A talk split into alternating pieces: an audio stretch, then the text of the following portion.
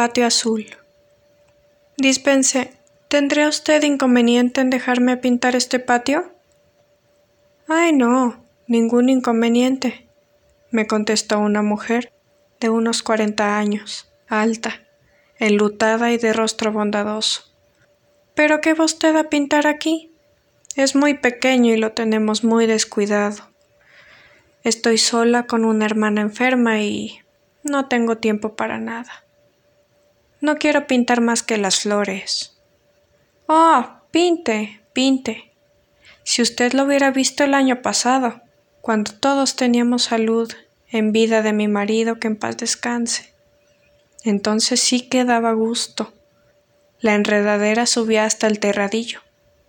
Aquí teníamos siempre sombra. Pero ay, ahora nos falta humor y las flores necesitan que las cuiden lo mismo que las personas. Desde que la chica está enferma, las flores están así, tristes, como si comprendiesen nuestra desgracia. Había visto aquel patio desde la calle.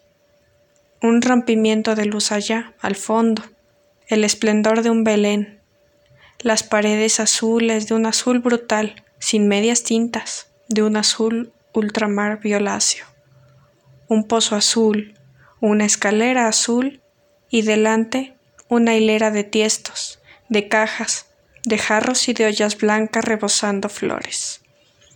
Había allí malvas reales, claveles encendidos, desgranándose en cascadas de color. Lirios de inmaculada blancura, pensamientos diminutos como pupilas entreabiertas hortensias grandes y descoloridas teñidas ya levemente de rosado, y una gran enredadera que salpicaba de luz dorada la sombra de los ladrillos. Ya dentro vi claramente que las flores crecían abandonadas, tenían calor y sed, marchitábanse las hojas, perdían las flores sus tintas, estaban tristes, sentían la nostalgia de una mano cariñosa. En sus hojas se reflejaba el abandono, y las sensibles como los lirios doblaban el tallo desmayadas como al peso de algún dolor. Lo que perdían en belleza, lo ganaban sin embargo en simpatía.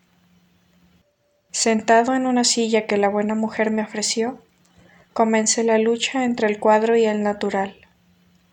Refregaba con los colores el lienzo, borraba, dibujaba y volvía a borrar, para empezar otra vez con la fiebre que inspira el principio de toda obra. De pie detrás de mí, la mujer parecía interesarse en mis maniobras mientras me hablaba. Verá usted, mi marido era pintor de paredes y por eso sé lo que es la pintura. No había otro como él para pintar cortinajes en las salas y angelitos en las alcobas, para imitar el mármol y la madera. Tenía manos de plata, ay señor, si le hubiese visto usted trabajar. En un santiamén dejaba listo el trabajo. Pero el pobre se murió y ahora vivo con esa hermana, desuciada también por los médicos. Mientras me hablaba así, observé que miraba atentamente hacia un balcón cerrado sobre el patio. Ocupado yo en mi labor, contestábale con monosílabos. Creyendo que me estorbaba, me dijo Bueno, me voy adentro. Usted haga lo que guste como si estuviese en su casa. Pinté un buen rato. Declinaba el sol huyendo por el muro azul arriba. Disponíame a marchar cuando detrás de aquel balcón divisé una cara de una palidez horrible. Dos ojos grandes, hundidos bajo una frente de calavera, miraban dolorosos, clavados en los cristales. Parecía una muchacha joven irremediablemente perdida, una muerta contemplada detrás del vidrio del ataúd, una visión que horripilaba. Era algo así como una figura de cera que agonizaba tras un escaparate, algo como el recuerdo de un sueño angustioso.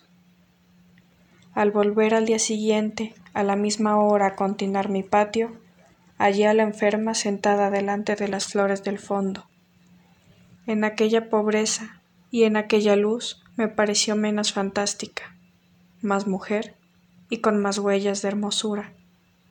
Sus ojos, azules como el patio, parecían traslucir una alegría apagada y una tristeza naciente. En ocasiones revivía en ellos la juventud, en ocasiones se velaban con una melancolía tan honda que hacía daño. Espejos de un corazón joven reflejaban al pasar las tristezas y las alegrías que cruzaban por aquella frente. Rodeados de una sombra enfermiza y violácea, parecían soles que iban hacia el ocaso, envueltos en las nieblas del crepúsculo. A veces se me antojaba una niña y a veces una vieja. Contaría, sin embargo, unos diecisiete años. Pobre flor deshojada al nacer.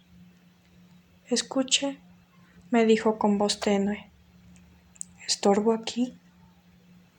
No, de ningún modo. Si estorbo, me marcho. No se mueva, antes me iría yo. No se movió, pobrecilla. No se movió más que para toser. No se movió mientras el sol llegó hasta ella, acariciándole las manos, bañándole la cara, cubriéndola de besos de oro, coronándola de destellos, entibiando con su calor el frío de su pobre cuerpo moribundo. Yo no podía pintar, no veía el cuadro, solo la veía a ella. Las demás flores, sus compañeras, parecían contemplarla inmóvil, encorvada y temblorosa. Todo se supeditaba a su figura, todo desaparecía ante ella. Ella era todo el cuadro. Lo demás servía de aureola, de fondo, de reflejo azul. Las plantas mustias, los muros pintados, la sombra de la enredadera, todo se fundía en torno de aquella nota tan triste, de aquella gran flor que más hermosa y marchita que las otras flores torcía el cuello como los lirios.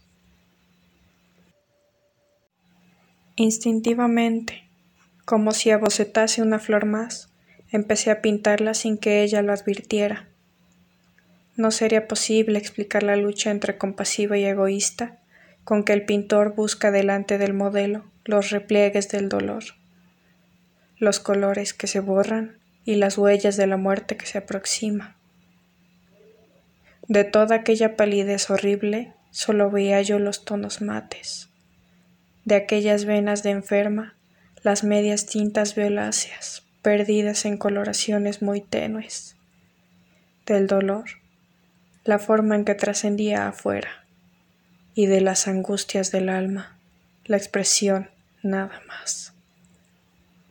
A poco de pintar con aquella crueldad inconsciente, la pobre enferma no era para mí más que una figura, una belleza macabra, un pedazo de naturaleza muerta, primorosamente hermosa. Al cabo de un rato se volvió para mí y con una sonrisa me dio a entender que había notado que yo la pintaba. Consintió en que continuase mi trabajo y permaneció quieta. Después hizo un esfuerzo, se levantó y se acercó al cuadro, y al verlo me dijo Dios mío, tan pálida, tan enferma estoy.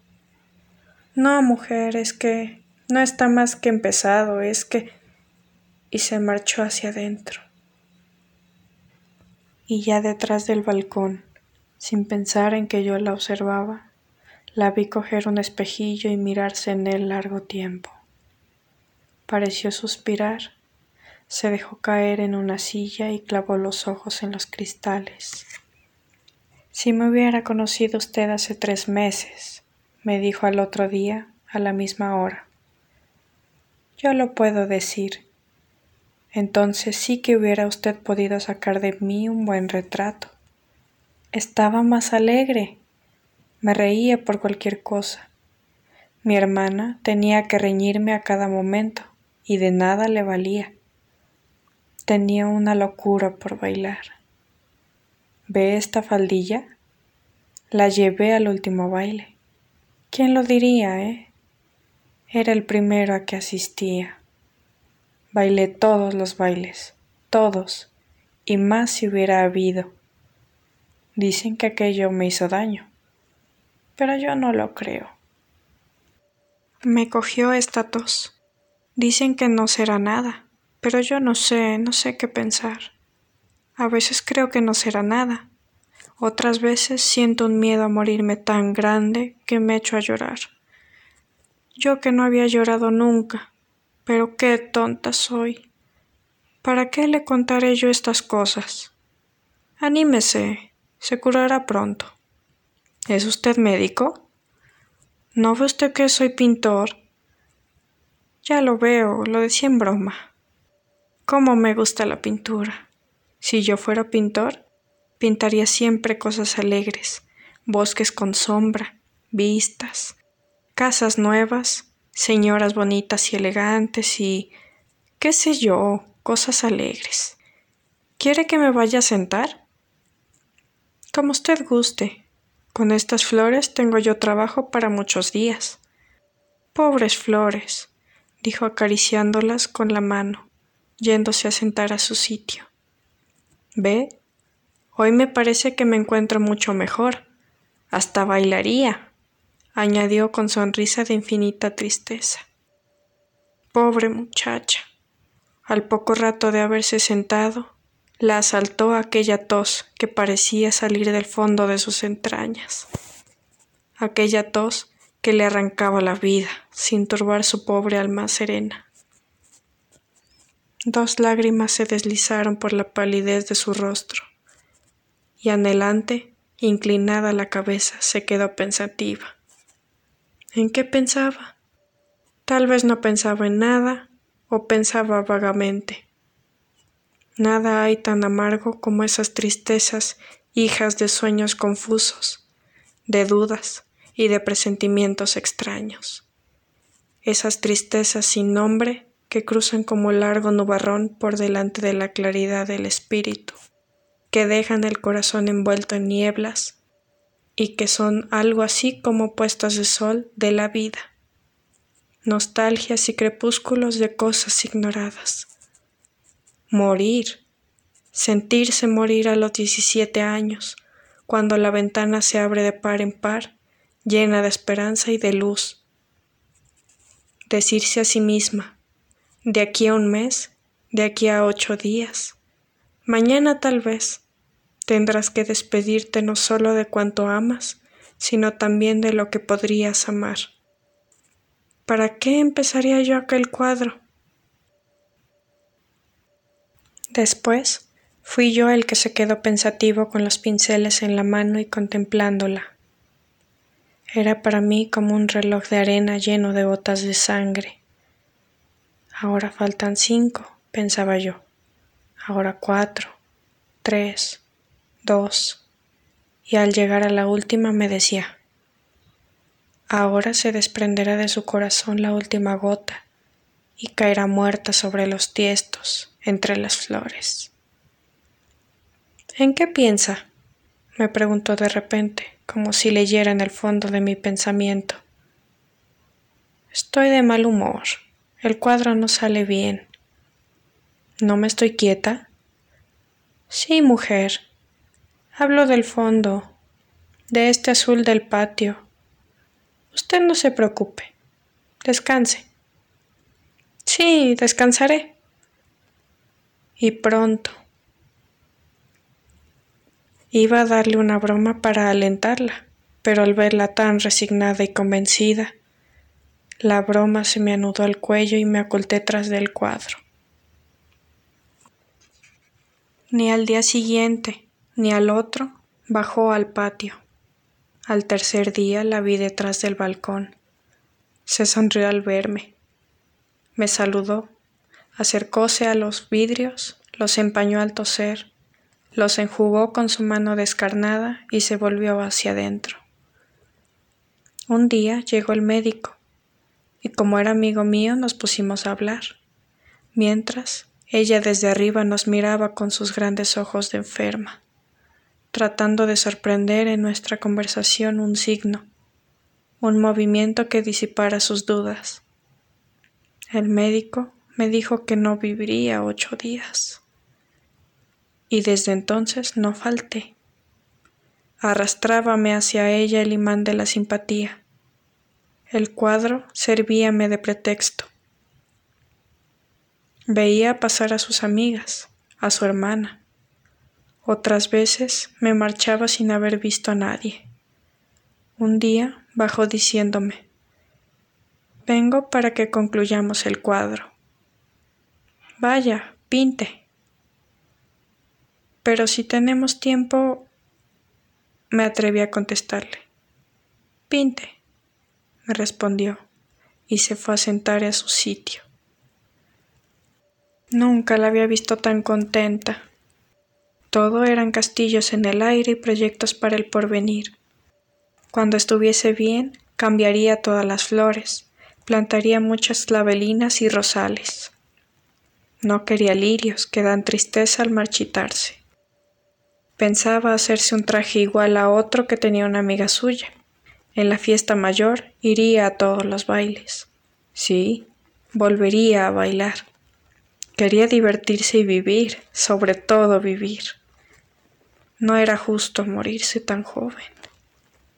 Hasta quiso regar las flores y la hermana y yo tuvimos que regarlas. Al chupar el agua las flores revivieron agradecidas. Ella las contempló con sus ojos tristes, con una mirada misteriosa que encerraba todo un mundo de esperanzas y de dudas. No bajó más al patio. ¿Quiere usted verla? me dijo su hermano un día. Está muriéndose, pero la encontrará levantada. Subí a verla y la encontré en medio de sus amigas, vestidas todas con trajes claros, flores de primavera al pie de una tumba, bandada de pájaros junto a un gorrión encurruñado que plegaba las alas y entornaba los ojos, estremecido ya por la agonía. ¿Acabó usted el cuadro? me preguntó. Sí, lo acabé. Entonces ya puedo morirme. No diga usted eso. Lo digo en broma. Precisamente nunca me había encontrado tan bien. Me dijo y se durmió. No despertó más. Blanca la caja, vestidas de blanco sus amigas y a través de las calles blancas era el entierro de un lirio. Hicimos una corona con las flores del patio y tuve tentaciones de colocar el cuadro sobre la caja. Perdía el fondo y la figura, y en aquel patio azul, tan alegre antes, no quedaba más que los cuatro muros desmantelados.